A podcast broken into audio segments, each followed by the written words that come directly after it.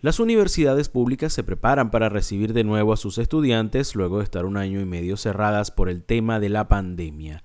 Si bien el regreso a las aulas era algo que los mismos estudiantes estaban pidiendo, dado los grandes obstáculos que tuvo la educación a distancia, las instituciones tendrán que recibirlos en medio de una situación de carencia que se agudizó con la llegada del virus. Para hablar sobre este tema tenemos como invitada esta tarde a Keta Stephanie. La puedes conseguir en su Twitter como arroba sketa0. Ella es profesora asociada a la UCB, PhD en Estudios del Desarrollo, magíster en Planificación, licenciada en Letras y secretaria de Información de FAPUP, a quien le damos la bienvenida a los micrófonos en este país.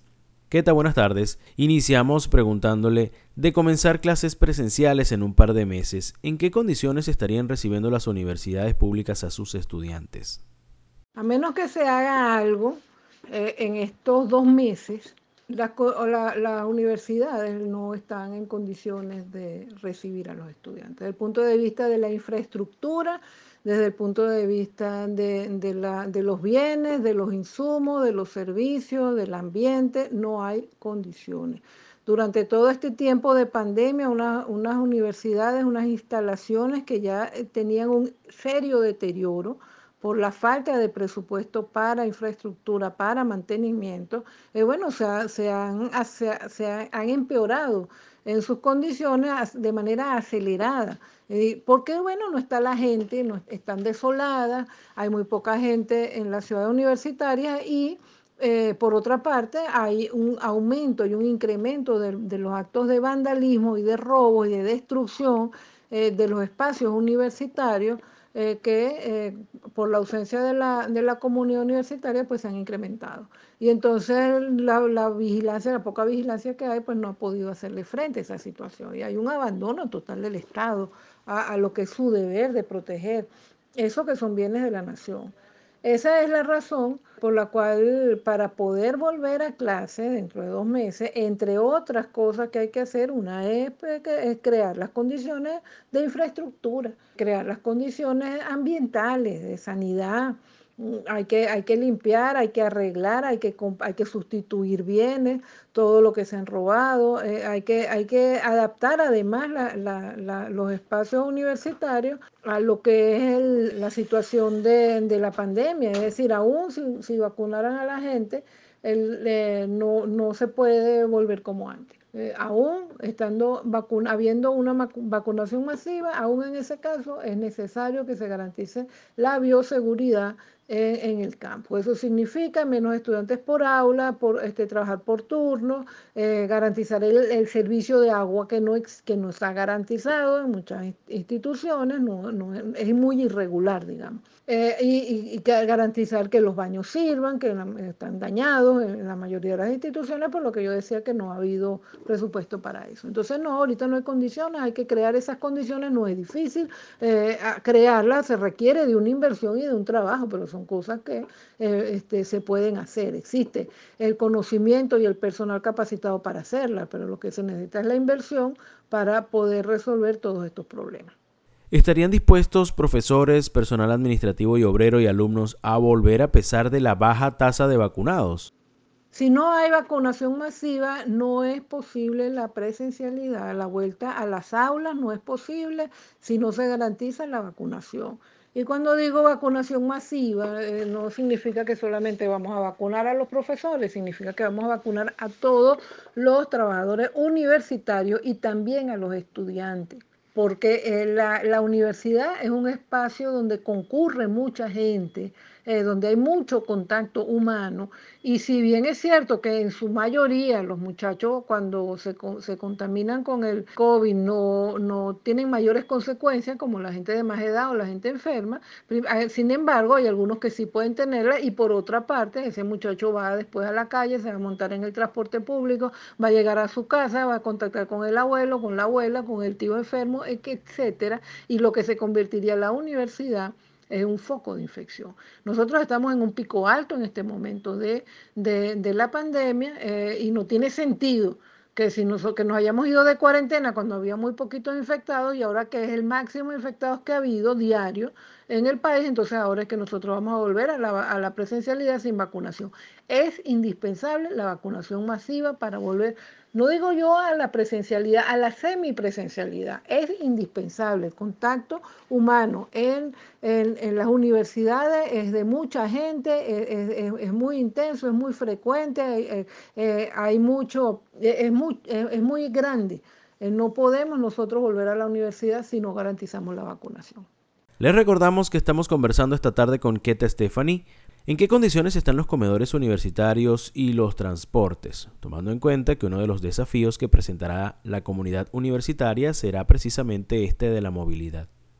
El servicio de comedor eh, de las universidades, el servicio de transporte para los estudiantes, el servicio y los demás servicios, los demás beneficios, las demás providencias estudiantiles que son conquistas del movimiento estudiantil eh, del siglo pasado, todo eso se ha perdido no hay, los, autobuses están descartelados, quedan muy poquitos, eh, las rutas se redujeron, no hay, el comedor, los comedores no funcionan hace tiempo, el Estado fue retirándose de su obligación de garantizar esos servicios.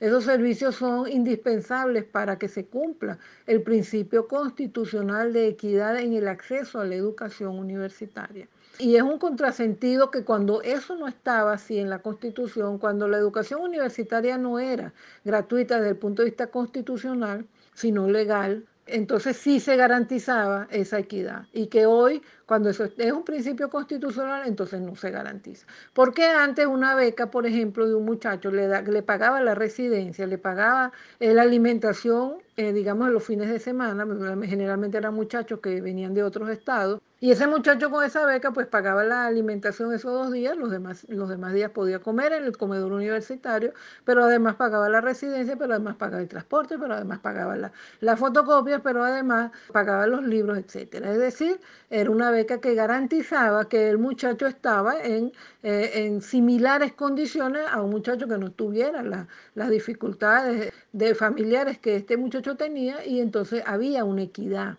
Es decir, su condición socioeconómica o la condición socioeconómica de su familia no hacía que él perdiera el derecho a la educación universitaria. En este momento, eh, los muchachos de menores recursos no pueden acceder a la universidad porque las becas no compran ni una empanada. Con una beca, con lo que te dan de beca al mes, no compras una empanada hoy en Venezuela. Y los comedores no funcionan, eh, el Estado retiró eh, el presupuesto para los comedores empezó poco a poco, dijo que primero sustituyendo, no, yo, la proteína la voy a, poner yo, entonces pues la ponían irregularmente hasta que dejaron de hacerlo, después todos los demás insumos para la preparación de las comidas dijeron lo mismo, entonces al final no lo hicieron, lo hicieron dos o tres veces y después ya no, los comedores fueron cerrando y entonces el beneficio de alimentación para los muchachos también se perdió. Y en el caso del transporte, los autobuses, por ejemplo, en el caso de la Universidad Central de Venezuela, donde yo estudié, donde soy profesora, son los mismos autobuses. Los mismos autobuses de antes, o sea, no, hay no ha habido autobuses nuevos para la universidad. Y por supuesto, entonces, bueno, eso se deteriora. Se deteriora y cada vez hay menos autobuses, entonces hay que reducir las rutas y, eh, y hay que hacer menos, menos, o sea, menos viajes, pues. Para cerrar, Keta, ¿en qué quedó la iniciativa del Ministerio de cancelar los sueldos a través del sistema Patria? Bueno, lo de cancelar los sueldos a través del sistema patria no es que fue una iniciativa, eso fue un secuestro, el secuestro de la nómina y es una violación a la autonomía universitaria. El resultado de eso, en lo que ha quedado es en el pago incompleto. En muchos casos hay demasiadas denuncias de pagos insuficientes de del, del, ya esmirriado sueldo, que no se puede llamar sueldo, aún a eso se le ha mermado. Y eh, por otra parte, el, acuerdos federativos y acuerdos de actas convenios, eh, beneficios como la caja de ahorro, etcétera, se han visto perjudicados con esa medida, porque bueno, eso es un desorden, pues un desastre, no, no se pagan esas retenciones, así como tampoco se le están dando las retenciones a las asociaciones de profesores y a los sindicatos. Eh, lo único que puede eh, todavía hacer esa retención es el caso de la PUCB porque eh, nosotros domiciliamos, los profesores universitarios de la UCB domiciliamos los pagos a nuestra asociación y entonces eso te lo descuentan directamente de tu cuenta. Pero en el caso de las demás universidades y de las demás organizaciones, digamos los sindicatos de empleados y de obreros, y de profesionales, ellos, la retención la hace el, el, patrono, es decir, la hace la universidad y ella luego se lo, le pasa ese dinero a cada, a cada organización. Entonces eso ahora está en el sistema patrio y no hacen nada. Entonces, eh, por lo tanto, eh, las organizaciones se les ha secuestrado su finanzas. Ahí, ahí, hay una violación también de la libertad sindical. Una, una, eh, se le ponen trabas al funcionamiento de las organizaciones sindicales y gremiales de las universidades. Ese es el resultado de ese secuestro. Ahora, por otra parte, lo que se están llevando es una nómina vacía, prácticamente vacía, porque eh, lo que se paga de salario es, es, insignificante. Es decir, eso no se le puede llamar salario. Y este, ahora aprueban una nueva convención, aprueban, eh, digo, una convención que nadie conoce el documento, ni siquiera los que eh, supuestamente discutieron lo conocen, ellos fueron a, firmar entre gallo y, medianoche, un, que los llamaron a firmar y las carpetas en la foto se nota que están vacías y, lo que firmaron no sabían lo que estaban firmando, bueno, estaban firmando la, la tabla. Y los demás eh, elementos del, del contrato, no sé, na, nadie los conoce. Y estaban firmando unas tablas en las cuales el sueldo mayor, que es el del titular, que es el profesor de mayor escalafón, eh, que es doctor, que ha hecho cuatro trabajos de investigación, el que tiene por lo menos 15 o 17 mínimo años eh, de docencia, de extensión y de investigación, ese profesor, que es el que más gana, en la universidad, bueno, va a ganar 11 dólares al mes. En este momento, porque cuando empieza, si supongamos que las clases empiezan en octubre, entonces ya eso será la mitad serán 6 dólares, porque con la devaluación como vamos, eso, bueno, por supuesto que cada día es menos su valor.